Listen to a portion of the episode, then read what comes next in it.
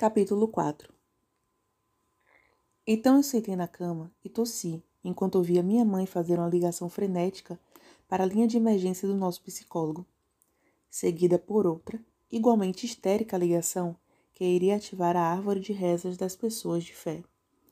Em 30 minutos, nossa casa começou a se encher com mulheres gordas e seus maridos pedófilos de olhos pequenos.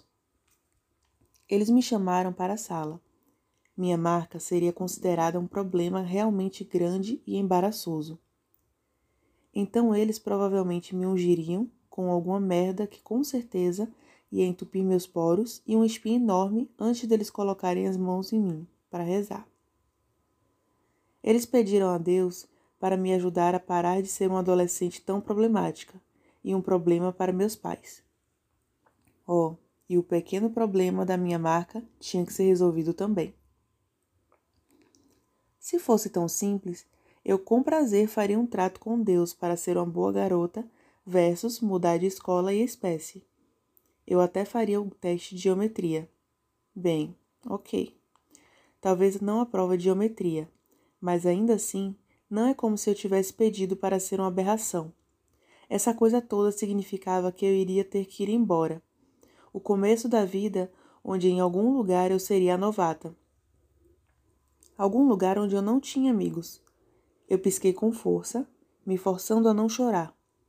A escola era o único lugar onde eu me sentia em casa. Meus amigos eram minha família. Eu apertei os pulsos e, ergui a cabeça para não chorar. Um passo de cada vez. Vou lidar com isso um passo de cada vez. Não tinha jeito de eu lidar com clones do padrasto perdedor, além de tudo mais e como se as pessoas de fé já não fossem ruins o suficiente, a terrível sessão de reza iria ser seguida por uma igualmente irritante sessão com o Dr. Escher. Ele fazia muitas perguntas sobre como isso e aquilo me faziam sentir. Então ele falava sobre raiva adolescente e angústia, e sobre como era normal, mas que eu podia escolher como elas teriam impacto na minha vida. Blá blá. Já que isso era uma grande emergência, ele provavelmente iria querer que eu desenhasse algo que representasse minha criança interior ou qualquer coisa assim. Eu definitivamente tinha que sair daqui. Que bom que eu sempre fui uma criança má e sempre estive preparada para situações como essa. Ok, eu não estava exatamente pensando sobre fugir de casa para me juntar aos vampiros.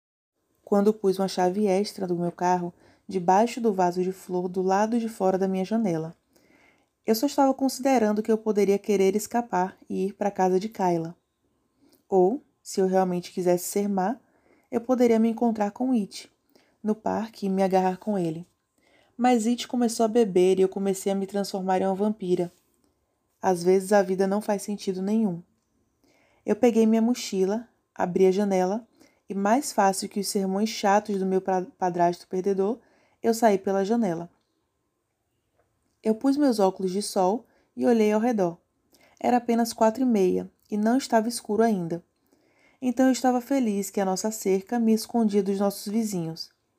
Desse lado da casa, a outra janela era o quarto da minha irmã, e ela estava no treino das líderes de torcida. O inferno deveria estar congelando, porque pela primeira vez na vida eu estava feliz por minha irmã estar envolvida no que ela chamava de esporte de torcer. Eu derrubei minha mochila primeiro, então devagar desci pela janela, tomando cuidado para não fazer barulho quando cheguei ao chão. Eu parei ali por vários minutos, enterrando meu rosto nos braços para abafar o som da terrível tosse. Então me curvei em direção ao pote onde havia uma planta de lavanda que a vovó Redbird me deu e deixei meus dedos encontrarem a chave de metal que estava na grama.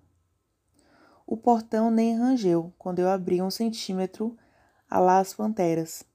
Meu fusca fofo estava onde sempre ficava, bem em frente à nossa garagem. O padrasto perdedor não me deixava estacionar dentro porque ele disse que seu cortador de grama era mais importante. Mais importante que uma vintage VW? Como? Isso nem fazia sentido. Droga. Eu acabei de soar como um garoto. Desde quando eu me importava com o vintage do meu bug? Eu devo estar mesmo mudando. Eu olhei para os dois lados. Nada.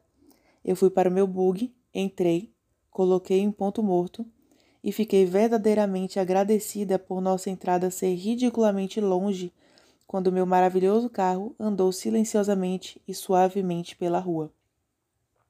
Dali eu fui para oeste e logo saí da rua das casas grandes e caras. Eu nem olhei pelo retrovisor. Eu nem liguei meu telefone celular. Eu não queria falar com ninguém. Não, isso não era exatamente verdade. Tinha uma pessoa que eu realmente queria falar. Ela era a única pessoa no mundo que eu tive certeza que não ia olhar para minha marca e pensar que eu era um monstro ou uma aberração ou uma pessoa terrível.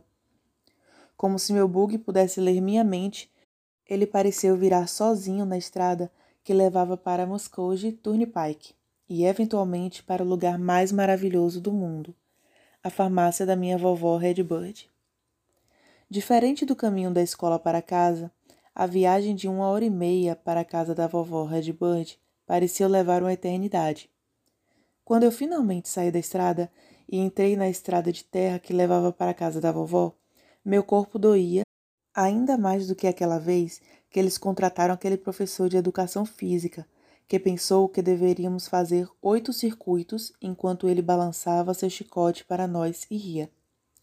Ok, então talvez ela não tivesse um chicote, mas ainda assim meus músculos doíam pra caramba. Eram quase seis horas e o sol finalmente estava começando a se pôr, mas meus olhos ainda doíam. Na verdade, até mesmo a luz do sol fraca fazia minha pele formigar e ficar estranha. O que me fez ficar feliz foi que era final de outubro e finalmente tinha ficado frio o suficiente para eu usar meu casaco da Borg Invasion 4D. Claro, é um Star Trek Next Generation que eu comprei numa viagem a Vegar e eu ocasionalmente, na época, era uma grande fã. O que, graças a Deus, cobria quase toda a minha pele. Antes de eu sair do meu bug, eu procurei no banco traseiro meu velho boné para que ele cobrisse meu rosto do sol. A casa da minha avó ficava entre os campos de flores e era protegido por grandes carvalhos. Foi construída em 1942 pela Pedra Crua de Oklahoma com uma confortável varanda e janelas muito grandes. Eu amava essa casa. Só em subir os degraus que levavam para a varanda me fez sentir melhor, segura. Então eu vi o bilhete no lado de fora da porta. Era fácil reconhecer a letra bonita da vovó Redbird. Estou no penhasco, pegando flores. Eu toquei no papel com um suave cheiro de lavanda. Ela sempre sabia quando eu viria visitar. Quando eu era criança, eu achava isso estranho, mas quando fiquei mais velha, comecei a apreciar o senso extra que ela tinha. Toda a minha vida eu soube que, não importa o que, eu poderia contar com a vovó Redbird. Durante aqueles primeiros meses horríveis, quando a mamãe casou com John, eu acho que eu teria murchado e morrido, se não fosse pelas escapadas todo final de semana para a casa da vovó. Por um segundo, eu considerei entrar. Vovó nunca trancava a porta. Ia esperar por ela, mas eu precisava ver ela, ter ela me abraçando e me dizer o que minha mãe deveria dizer. Não fique com medo, vai ficar tudo bem. Eu vou fazer ficar tudo bem. Então, ao invés de entrar, eu encontrei o pequeno caminho por entre o penhasco que me permitiria achar ela e eu o segui, deixando a ponta dos meus dedos passar por entre as plantas mais perto para que quando eu passasse, elas liberassem um doce cheiro no ar ao meu redor, como se estivessem me dando boas-vindas. Parecia que fazia anos desde que eu estive aqui, embora eu soubesse que só faziam quatro semanas. John não gostava da vovó. Ele achava que ela era estranha. Eu até ouvi dizer à mamãe que a vovó era uma bruxa que iria ser um problema. Então, um pensamento incrível veio na minha mente enquanto eu parei completamente. Meus pais não controlavam mais o que eu fazia. Eu nunca mais iria viver com eles. John não podia mais me dizer o que fazer. Uou, que incrível! Tão incrível que tive um espasmo de tosse que me fez enrolar os braços ao meu redor, como se estivesse tentando segurar meu peito. Eu precisava encontrar vovó Redbird e eu precisava encontrar ela agora.